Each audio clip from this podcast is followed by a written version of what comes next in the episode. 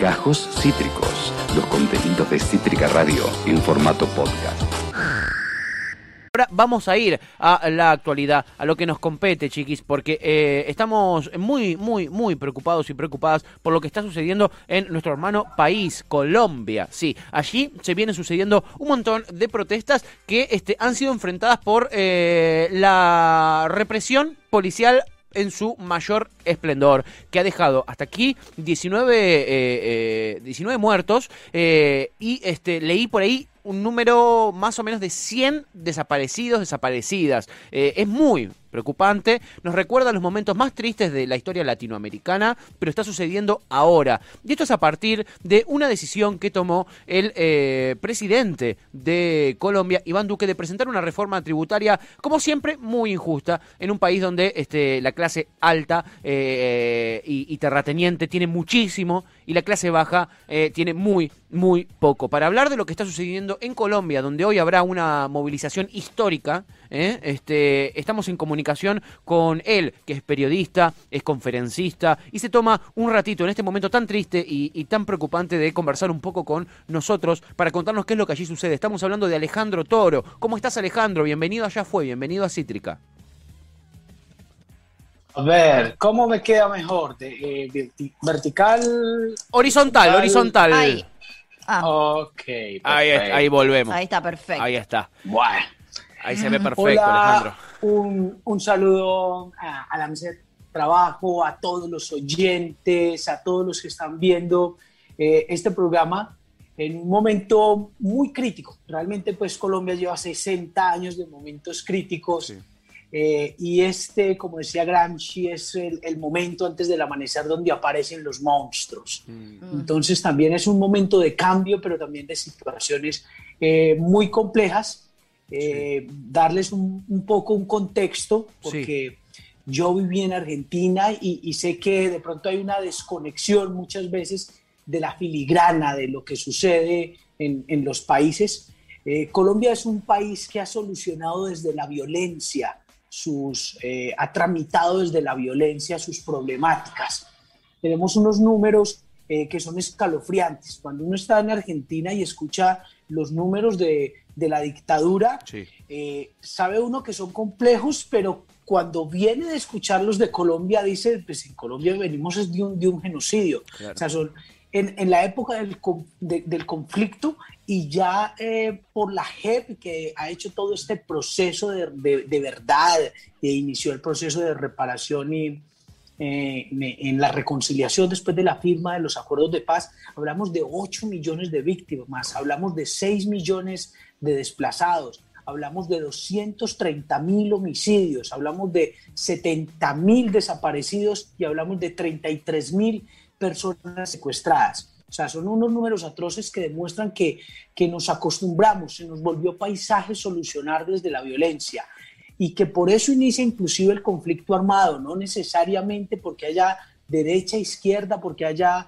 eh, guerrillas o paramilitares, no, porque alguien intentó hacer un reclamo y antes de escucharlo se prefirió desaparecer, se prefirió eh, asesinar, matar y borrar. Y eso es lo que, lo que nos lleva a lo que está sucediendo el día de hoy, que estabas justamente eh, haciendo énfasis en los muertos y los desaparecidos de esto que inicia con una chispa, como inició en Chile hace ya año y medio, dos años, cuando, como decían en Chile, que estuve la posibilidad de estar allá, fueron los cabros los que, los que abrieron la, la, la puerta de lo que llevó a a la nueva reforma, a la nueva constituyente. Entonces estamos en un ambiente muy complicado, no sé qué quisieran saber específicamente. Bueno, el contexto nos parece fantástico, es muy importante. Es cierto que existe una, una desconexión eh, eh, de los pormenores de este tipo de, de, situaciones. El contexto es importantísimo eh, porque vemos cómo esto es algo que viene de larga data. Y ese proceso que vos contabas, lo que hizo también fue profundizar muchísimo las diferencias de, de clase, ¿no, Alejandro? Que es lo que nos lleva a, que esta chispa haga explotar tanto a la sociedad. La, chispa fue la presentación de una reforma tributaria, ¿no? ¿Cómo, cómo fue eso? Bueno, sí, totalmente eh, fue como, como lo dices, hay una, eh, hay una brecha económica absolutamente increíble Aquí, durante las conversaciones, hablábamos de, de, la Colombia profunda, y es que realmente sí. son dos Colombias. Cuando se acaba el asfalto, cuando se acaba el cemento, el pavimento, en ese momento comienza otra Colombia totalmente diferente, la Colombia, la Colombia rural, una Colombia abandonada, pero igualmente dentro de las, dentro de las ciudades eh, existen lo que serían los tuburios aquí en Colombia o, o, las favelas en Brasil o algunos, algunas villas que le llaman también en Argentina, sí. donde, donde no hay servicios públicos donde la gente con esta pandemia se acentúa más y se está muriendo literalmente de hambre. Hoy decimos que tres de cada diez personas en Colombia están comiendo una sola vez al día y seis de cada esas diez personas y, y otras tres están comiendo solo dos veces al día. Y en medio de esa situación tan compleja, el gobierno sale con algo descabellado. Dice, necesitamos una reforma tributaria. Sí. Necesitamos mantener los subsidios a las personas más desfavorecidas. Sí. Entonces viene esta reforma tributaria. Claro, si estuviera ocurriendo un, un poner un, un, desde el otro lado, la gente diría, es, es lógico, pero justamente en ese momento el gobierno se está gastando lo que en Colombia serían unos 5 mil millones de dólares para comprar aviones de guerra. ¿Qué? Entonces la gente dice, ¿cómo nos vamos a gastar en aviones de guerra esto, pero nos están diciendo que necesitamos el doble de eso para, para, para alimentar a la gente y para mantener los programas del subsidio.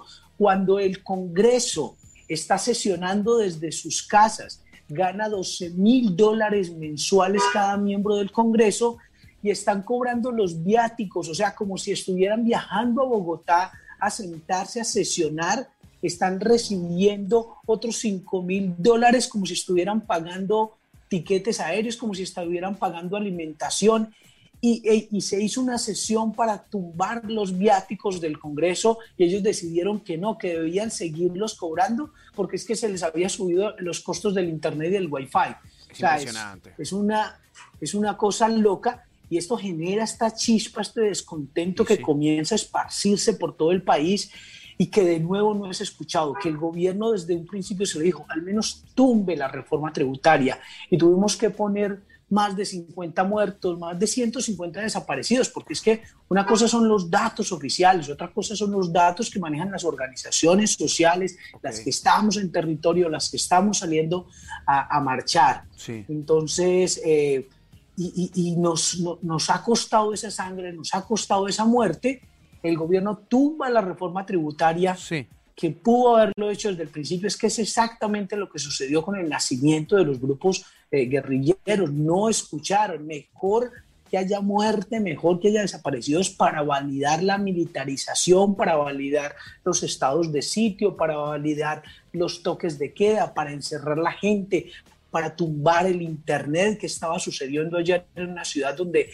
en toda la ciudad en Cali no podían hacer transmisiones en vivo desde las redes sociales. Mirá vos. Es, es una eh, Alejandro, te hago, una pregunta, como para los que no estamos tan en tema quizás, ¿cómo se maneja, digamos, cómo está divididas las fuerzas políticas hoy en día en Colombia, ¿no? ¿Qué, ¿Cuáles son los partidos que, que juegan, a quiénes están a la cabeza, cómo eh, la, las ideas que representa cada partido, la fuerza que tienen en términos eh, sociales en, en, allá en Colombia? Bueno, esto siempre resultará pues un poco subjetivo hacer esta, esta interpretación, pero quiero darles mi interpretación Bien, y, y, desde, y desde una vez quiero aclararlo que no, que, que, que no parte de, de, de, una hermenéutica de la política, no, nace de mi interpretación. Bien. Y es que hay, hay dos lecturas. La lectura que nos quieren vender de derecha, centro e izquierda sí. y la lectura que hay real. Hay hay un bando con una línea de la cancha muy dividida, los que estamos a favor de la vida y los que están a favor de la muerte. Sí.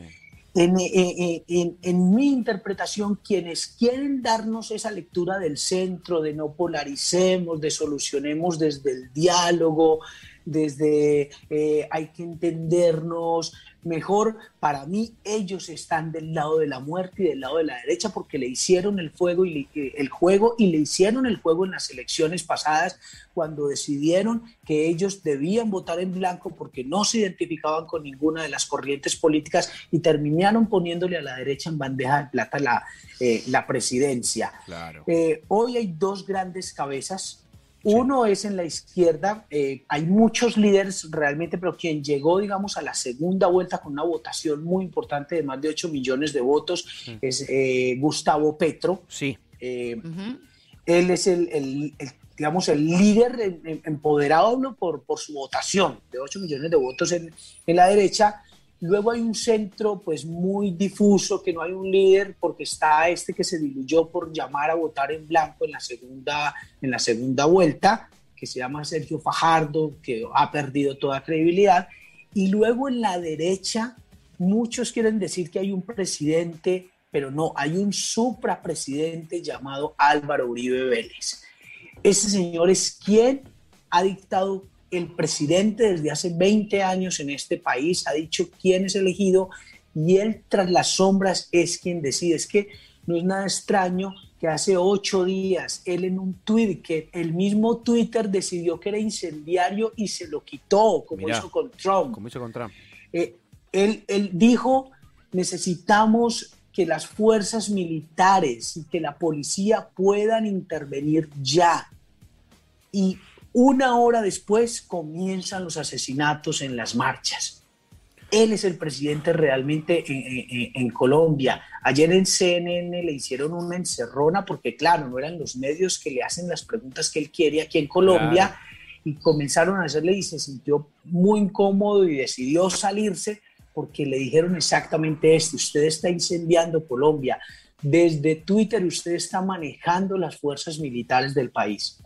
Eh, eh, justamente iba a ser una de mis preguntas, Alejandro, porque me parece que es un actor. Es más, se ha puesto esta represión al hombro eh, mucho más que, que, el mismo presidente Iván Duque, Álvaro Uribe. Recordemos, expresidente Álvaro Uribe, este, los, los demás presidentes que, que, fueron después de él fueron sus delfines, y este, en la actualidad sigue manejando las cosas desde las sombras. Mi, mi pregunta iba a ser qué rol ocupa él en este momento, pero también, pero ahora que nos explicaste el rol, explica un poquitito quién es Álvaro Uribe. Es un terrateniente muy grande, representa ese sector de la sociedad. Es un tipo que ha insistido eh, una y otra vez por no eh, eh, avanzar con los acuerdos de paz.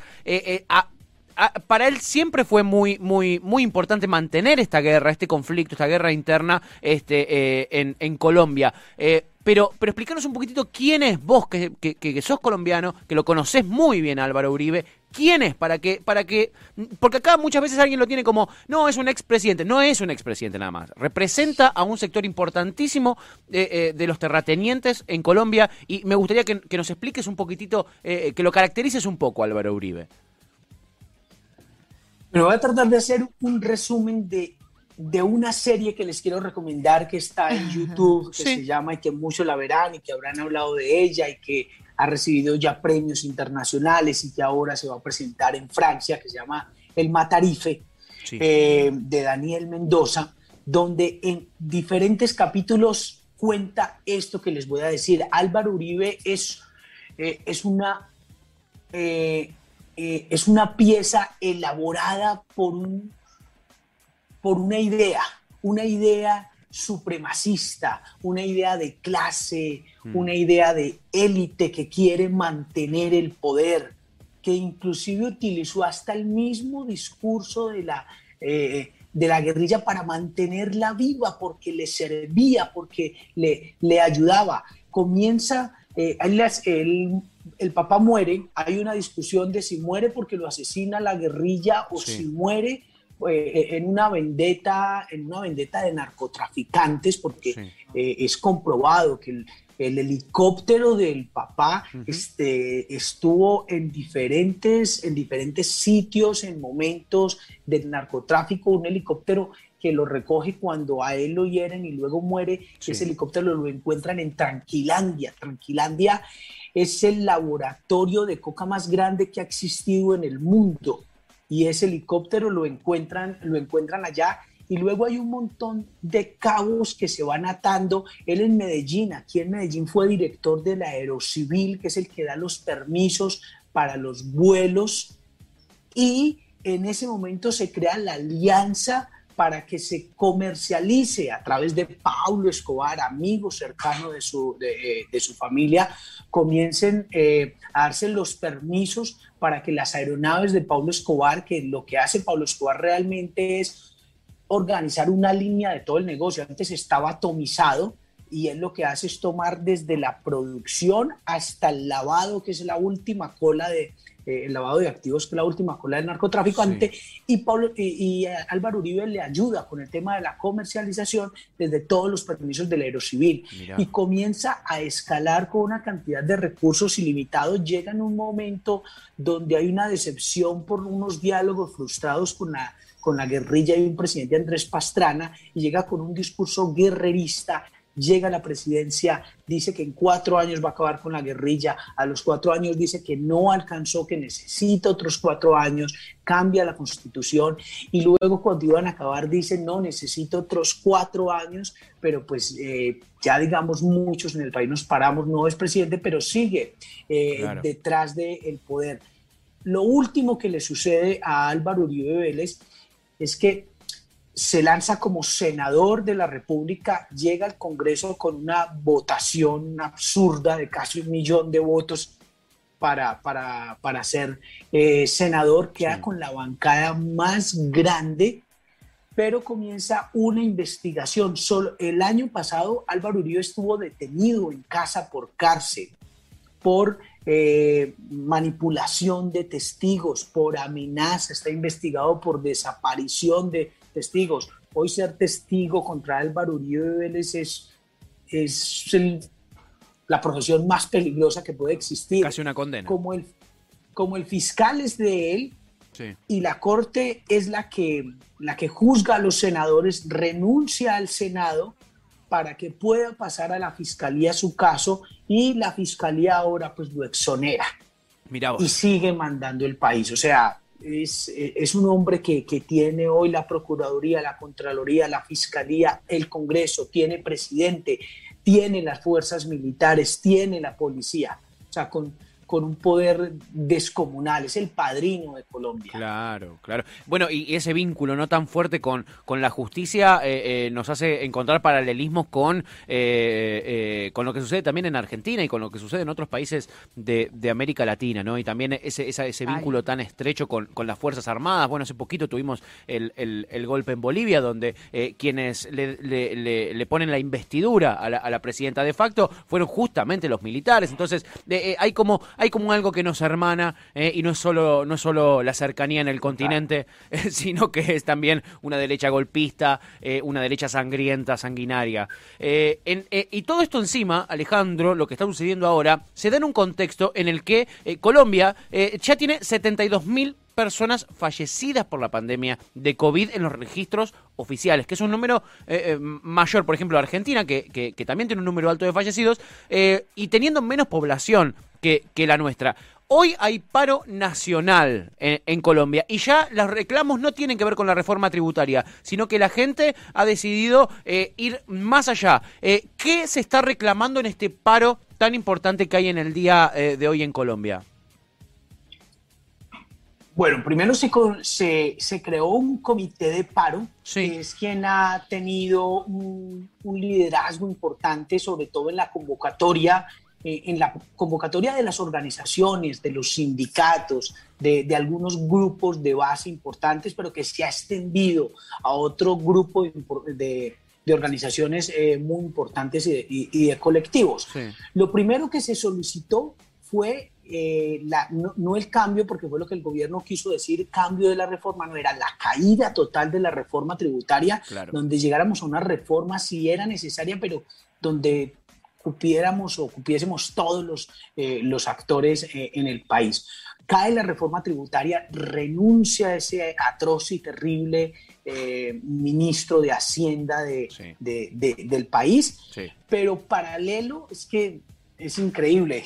Paralelo presenta la reforma de la salud, una reforma donde viene una privatización aún más radical de, de la salud en Colombia. Entonces ya tres días antes la gente comienza a decir, pero tenemos ya una reforma a la salud en camino que nos golpea, que nos golpea de nuevo. Entonces hoy hay otra petición y es la reforma, que se caiga eh, la reforma a la salud. Es creo que una de las peticiones más importantes, eh, pero también hay, ha ido escalando, ha ido escalando un, un, discurso tremendo también y algunos inclusive artistas que han sido muy, muy activistas en este proceso han pedido que sea el mismo presidente quien renuncie. Y eso ha ido, ha, ido, ha ido creciendo.